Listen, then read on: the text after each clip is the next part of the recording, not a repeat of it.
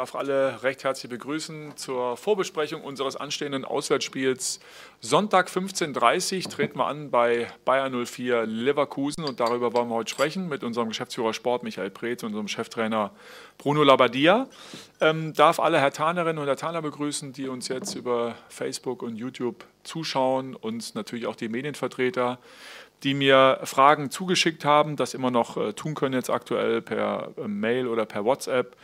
Ähm, zum Personal vielleicht äh, vorab die Information, Jordan Tonariga ist seit Dienstag wieder im Mannschaftstraining dabei.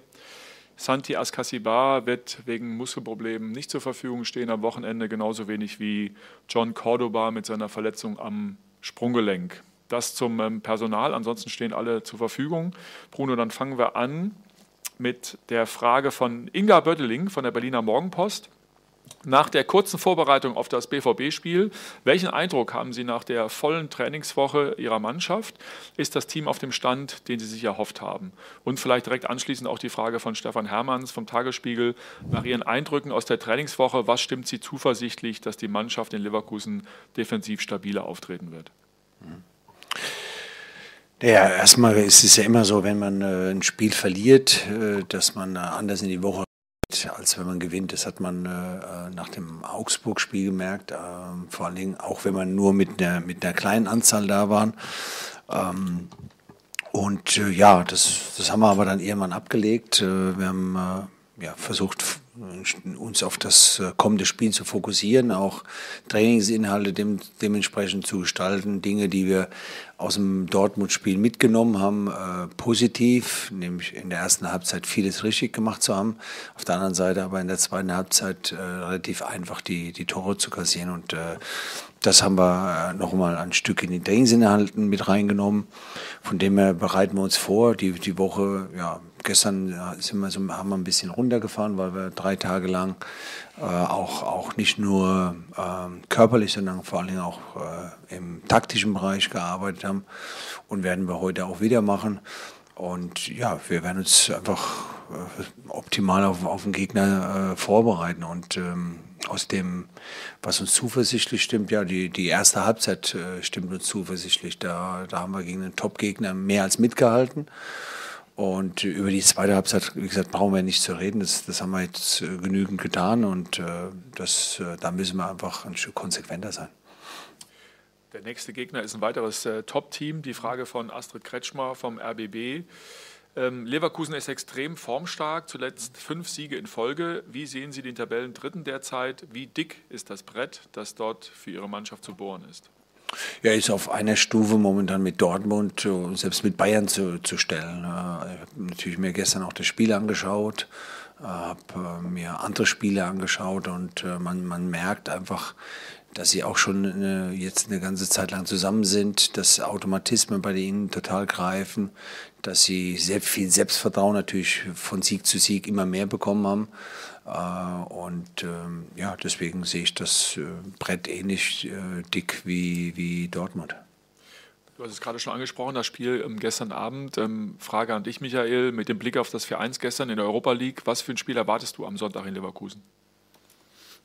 Ja, so wie Bruno sagt, Leverkusen strotzt vor Selbstvertrauen aktuell. Sie haben, spielen eine gute Runde in der Europa League, haben nur ein Spiel unglücklich verloren sicherlich auch zweifelhaften Platzverweis, haben in der Bundesliga noch überhaupt nicht verloren und ähm, sind es eingespielt, haben eine offensiv ähm, sehr starke Mannschaft ähm, und werden im eigenen Stadion natürlich versuchen, auch nach vorne zu spielen und zu Torchancen ähm, zu kommen und das Spiel ähm, zu diktieren.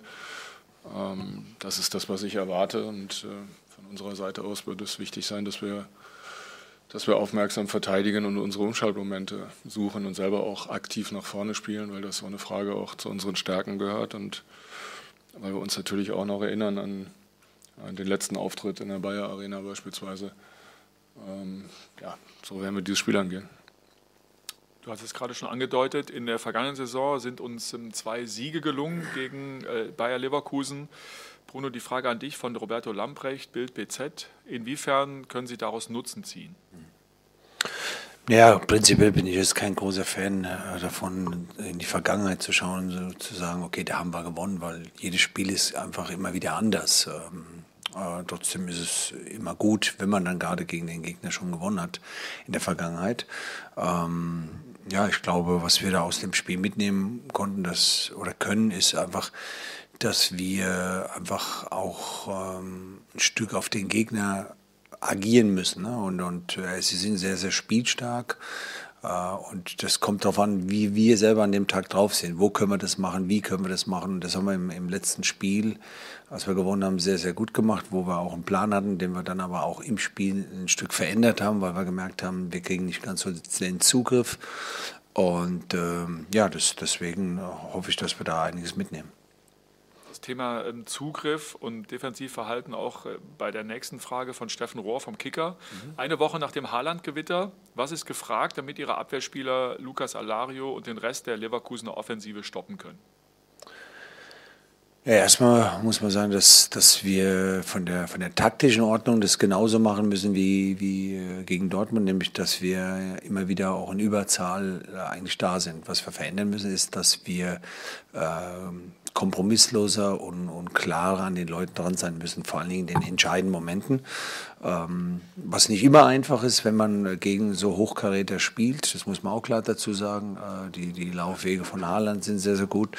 Alario ist auch ein guter Stürmer. Gestern hat man gesehen, äh, dass auch Schick äh, wieder getroffen hat. Also sie haben einfach auch mit ihren äh, offensiven Außen, mit äh, Bailey ähm, und mit Diaby, aber auch mit den Achtern, die dahinter spielen, einfach torgefährliche Spieler.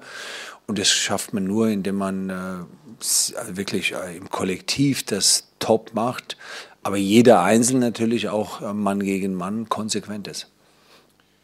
Frage von Astrid Kretschmer vom RBB. Hertha sammelte sechs der sieben Punkte in dieser Saison in fremden Stadien. Mhm.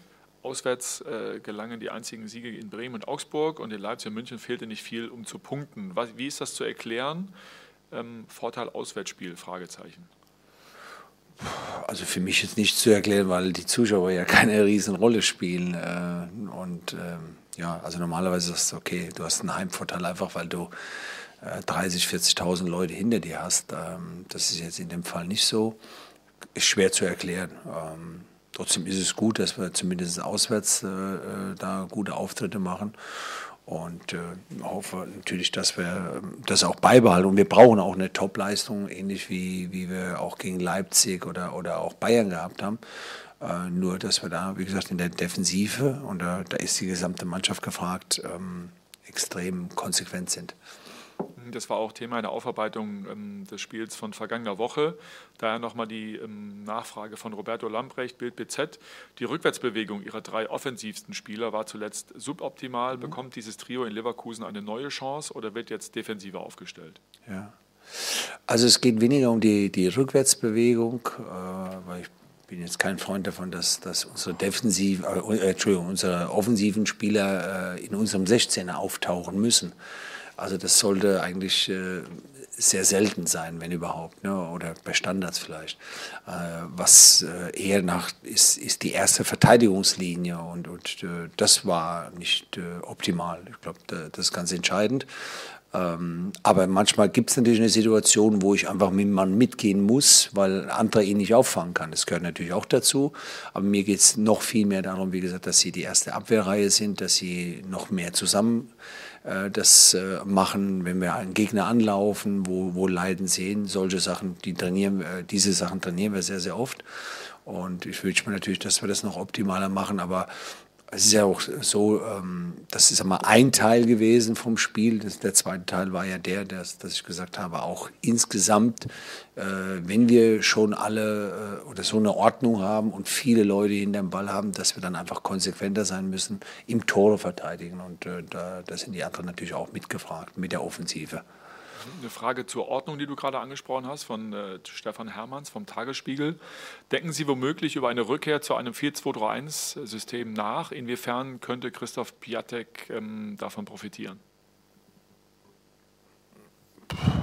Ich glaube, ich weiß gar nicht, ob er im 4-2-3-1 mehr davon profitieren würde. Ich glaube eher, also, also dass er eher dann noch mehr alleine wäre. So hat er Unterstützung in dem System, aber mal unabhängig vom System. Also, ähm, also System ist im Grunde nochmal die Unterstützung von dem, dass man versucht, die, die Spieler, die man auf dem Platz hat, optimal einsetzen zu können. Das, glaube, das ist ganz wichtig.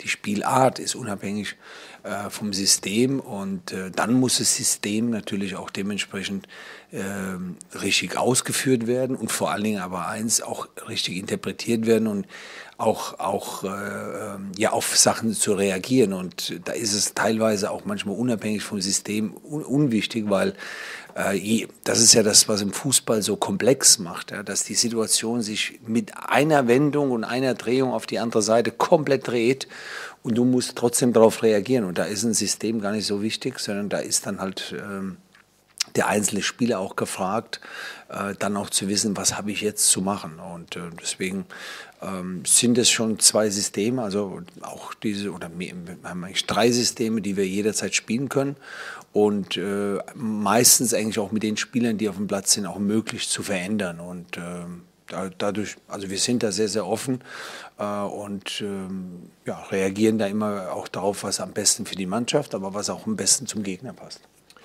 Nachfrage zu äh, Christoph Piontek von äh, Steffen Rohr vom Kicker und Roberto Lambrecht Bild BZ. Christoph Piontek hat am Ende der vergangenen Saison gegen Leverkusen sein bisher vermutlich stärkstes Spiel für Hertha gemacht. Nutzt man das als Trainer, um den Spieler vor dem Spiel gegen Bayer aufzubauen oder zu kitzeln? Mhm. Beziehungsweise was macht Ihnen Hoffnung, dass gerade Piontek nach seiner starken Leistung gegen Leverkusen in der letzten Saison auch diesmal den Schalter wieder umlegen kann? Ich glaube, dass das äh, automatisch im, im, im Kopf des, äh, eines Spielers ist. Äh, wir haben auch in der Woche viel gesprochen, mit, auch mit ihm natürlich, aber auch mit der, mit der Offensive wie auch mit der, mit der Abwehr. Also haben sehr viele Details bearbeitet.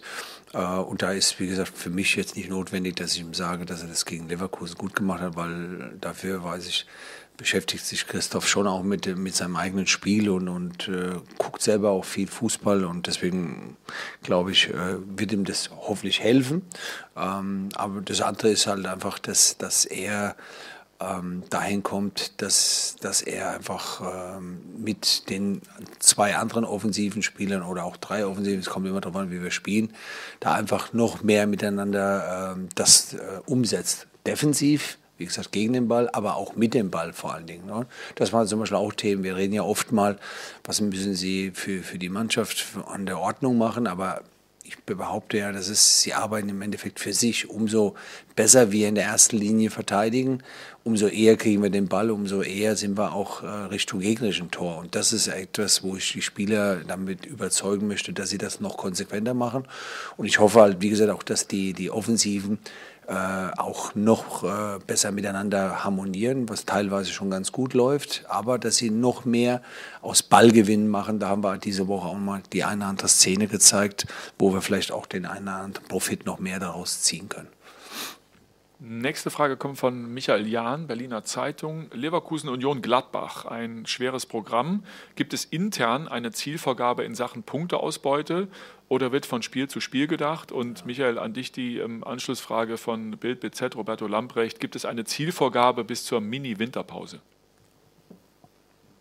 Bruno, beginnst du. Ähm, also von meiner Seite, ich denke wirklich nur von Spiel zu Spiel. Äh, hab jetzt, bin kein großer Freund davon, äh, mal, Anfang der Saison zu sagen, wir wollen so und so viele Punkte machen, jetzt in den nächsten paar Spielen oder jetzt in der Endphase. Ähm, also mein Ziel ist immer, dass wir die optimale Punktausbeute holen und äh, so gehe ich in die Spiele rein. Und jetzt ist das allerwichtigste Spiel sowieso ähm, Leverkusen. Ja, wir haben ja vorhin schon darüber gesprochen gehabt. Das ist, ist momentan eine Mannschaft, die mit äh, die beste Form in der Liga hat äh, und vor Selbstvertrauen strotzen, wie, wie Michael es eben auch schon gesagt hat. und dem müssen wir sehr, sehr viel entgegenbringen. Und ähm, alles andere mache ich mir weniger Gedanken. Michael? Ja, ich glaube, da gibt es äh, nicht mehr so viel zu ergänzen, außer vielleicht äh, den Verweis darauf, äh, dass selbst Mini-Winterpause in, in, meinen Augen ja fast noch gestrunzt ist. Wir spielen am 20. Dezember auswärts in Freiburg und am 2. Januar dann wieder zu Hause hier äh, im Olympiastadion. Ähm, das ist ein kürzerer Abstand als äh, zwischen einer Abstellungsperiode. Insofern geht es eigentlich äh, nonstop durch. Und natürlich ist es so, äh, wie überall, dass wir, dass wir versuchen werden, so viele Punkte wie möglich einzusammeln. Dann geht es mit äh, der einen oder anderen Personalie noch weiter. Ähm, Bruno Steffen Rohr vom Kicker fragt, ähm, Lucas Toussaint war als zentrale Größe eingeplant. Wie fit ist der aktuell und was fehlt ihm grundsätzlich noch, um wirklich dieser Ankerspieler im zentral defensiven Mittelfeld zu sein? Mhm. Ähm, also wie, wie fit er jetzt ist, äh, kann ich bis jetzt, also bis zum jetzigen Zeitpunkt nicht beantworten, weil wir ihn äh, bis jetzt nur separat belastet haben. Äh, wir werden ihn heute mit ins Training nehmen, werden da, daraus dann die Schlüsse ziehen, wie, wie sieht es für, für den kommenden Sonntag aus. Ähm, ansonsten, was ihm fehlt, ich, ich glaube, ähm, ja, dass, dass ihm immer noch so diese, dieser, dieser letzte Rhythmus fehlt, den er, den er automatisch gehabt hat die, auch die Anpassung, ähm, die, äh, die er einfach gebraucht hat nach den äh, doch fast viermonatigen Auszeit, die er gehabt hat in, in, in äh, Frankreich. Ähm, ist manchmal unterschiedlich. Ne? Also innerhalb der Mannschaft ist er total angekommen. Also das ist mein Eindruck. Ist ein guter Typ. Ähm, versucht fleißig jetzt auch Deutsch zu lernen und und äh, ja, ich glaube, ähm, dass ihn jetzt nochmal, auch klar, die Verletzung nochmal rauswirft. Ich hatte das Gefühl, dass er eigentlich am Kommen war, wenn ich ehrlich bin. Ja, das ist, ähm, äh, er ist eher ein, Spielertyp, der, der ich glaube, ähm, erstmal irgendwo ankommen muss. Das ist so mein Gefühl. Er hat sich ja auch dafür entschieden, aus dieser, er hat es mal so genannt, aus dieser Komfortzone rauszugehen, nämlich alles altbewährte und Bekannte äh, hinter sich zu lassen ja, und, und, manchmal braucht man einfach ein bisschen länger dafür. Und äh, das ist sehr, sehr schade jetzt, dass er im Grunde durch die Verletzung jetzt auch nochmal zurückgeworfen wurde, weil, wie, wie, ich eben schon sagte, ich hatte so das Gefühl, er kommt. Also in der Mannschaft ist er voll drin, das, das spüre ich. Äh, ist, ist auch fleißig, das muss man auch ganz klar sagen, arbeitet sehr gut, ist sehr professionell. Es fehlen ihnen einfach so diese, diese Erfolgserlebnisse wie natürlich auch der, der gesamten Mannschaft, ne? dass man einfach von Spiel zu Spiel wächst. Äh, und äh, ich glaube, das sind die entscheidenden Punkte. Als nächstes geht es um äh, Jordan Torunariga, mhm. Stefan Hermanns vom Tagesspiegel und auch ähm, Astrid Kretschmer vom RBB. Mit den Fragen, unter der Woche klangen Sie eher skeptisch, als Sie nach einem möglichen Startelf-Einsatz von Jordan Torunariga befragt wurden. Ist das immer noch so? Ist Jordan Torunariga schon wieder eine Option für das anstehende Duell in Leverkusen? Wie wichtig wäre seine Rückkehr im Hinblick darauf, dass ein fitter Torunariga die Abwehr stabilisieren könnte? Ja, eigentlich ist es ja schon in der Frage drin, ein fitter äh, Jordan. Ne? Und, und ist ja klar, ne? er hat jetzt, muss jetzt gerade mal nachgucken, wie viele Wochen er gefehlt hat.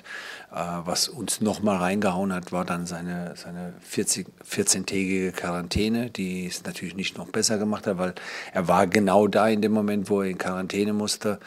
Ähm, war er auf den Sprung, eigentlich ins Training einzusteigen. Und äh, von dem her ist es natürlich sehr, sehr schade gewesen. Und, ähm, dass, dass er noch einen Rückstand hat, das ist definitiv. Und wir müssen natürlich immer genau abwägen, was macht Sinn. Ähm, äh, hat er schon das Gefühl für das Spiel? Also man hat gerade in den ersten zwei Tagen gemerkt, und das hat er auch selber zugegeben, äh, das halt das eine ist, äh, Cybertraining zu machen, das andere ist aber wochenlang halt ja so gut wie keinen Ball berührt zu haben. Und von dem her, ja, ist es noch auch als im heutigen Tag ähm, ja, in der Schwebe, ob es Sinn macht, ihn äh, mit in den Kader zu nehmen, weil ähm, man muss auch sagen, wir wollen auf der anderen Seite müssen wir ihn ja auch fit bekommen und äh, wenn er, sag mal, zwei Trainingstage dann verliert, weil, weil er dann mit uns unterwegs ist und dann nicht zum Einsatz kommen könnte, das ist eine Abwägung, die wir aber heute äh, noch nicht entscheiden müssen, das werden wir morgen entscheiden. Also mhm. Weiter geht's mit der Frage von äh, Stefan Henke von der Märkischen Allgemeinen Zeitung. Dejo Sefuig mhm. steht weiter hinter Peter Pekarik an. Was fehlt ihm aktuell, damit er eine tragendere Rolle bei uns spielen kann? Und was kann er sich womöglich von Peter Pekarik abschauen, was, ihm noch, was er ihm noch voraus hat? Also ich glaube zwei Sachen. Erstmal muss man sagen, dass äh, Peter es äh, einfach sehr, sehr gut macht, äh, ein Vielspieler geworden ist, ob jetzt bei uns oder bei der Nationalmannschaft äh, und äh, wirklich seine Sache sehr, sehr gut macht. Ähm, das ist, glaube ich, das Erste. Und die zweite Sache bei Deo muss man klar sagen, wenn man auch seinen Verlauf sieht, ähm, später in die Saison rein, also in die Saisonvorbereitung eingestiegen, ähm, zwei Verletzungen gehabt in der Zeit dreimal äh, Länderspielreisen gehabt. Ähm, Was fehlt, ist ganz klar die Zeit, äh, um auch in Automatismen drin zu sein. Äh, gerade äh, bei, bei einer Mannschaft, wo es noch nicht hundertprozentig funktioniert, auch diese, diese Sicherheit zu haben. Äh, und da arbeiten wir dran. Wolfgang Heise, Berliner Kurier. Die Offensivabteilung hat bisher 13 Mal getroffen, die Abwehr einmal. Wann gibt es Tore vom zentralen Mittelfeld? Ja gut, also ich glaube, das zentrale Mittelfeld äh, hat extrem viel, viele Arbeit äh, ver, ver, verrichtet, äh, auch für die Offensive. Ne? Und das ist ja genau das. Wir haben ja mit dem System, wie wir gerade spielen, versucht, die Stärken der, der Offensiven äh, absolut äh, so ja einfach am besten einzusetzen. Und, und deswegen können sie auch torgefährlich sein. Das ist natürlich auch ein Verdienst, muss man ganz klar sagen, der, der, der Mittelfeldspieler, die extrem viel äh, ähm, ja, Laufarbeit vollrichtet. Äh, und deswegen ja, ist das, habe ich natürlich nichts dagegen, wenn sie mal ein Tor machen.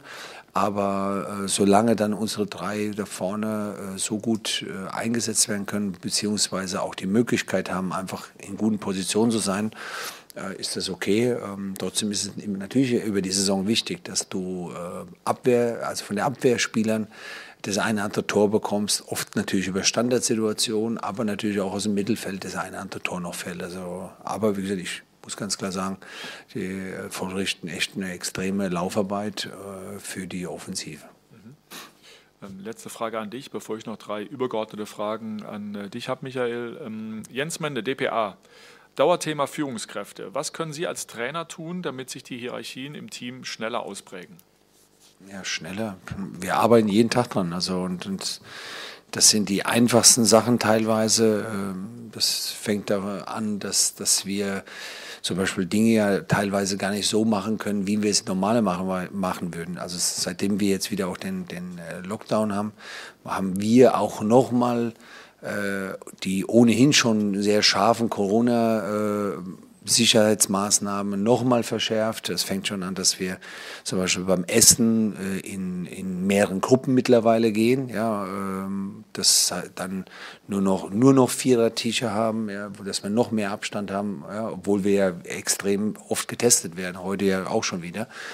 Äh, und das ist natürlich dann schade, ne? weil halt Kommunikation natürlich nicht nur auf dem Platz, sondern auch außerhalb stattfindet. Äh, also da fehlen manchmal also solche Sachen.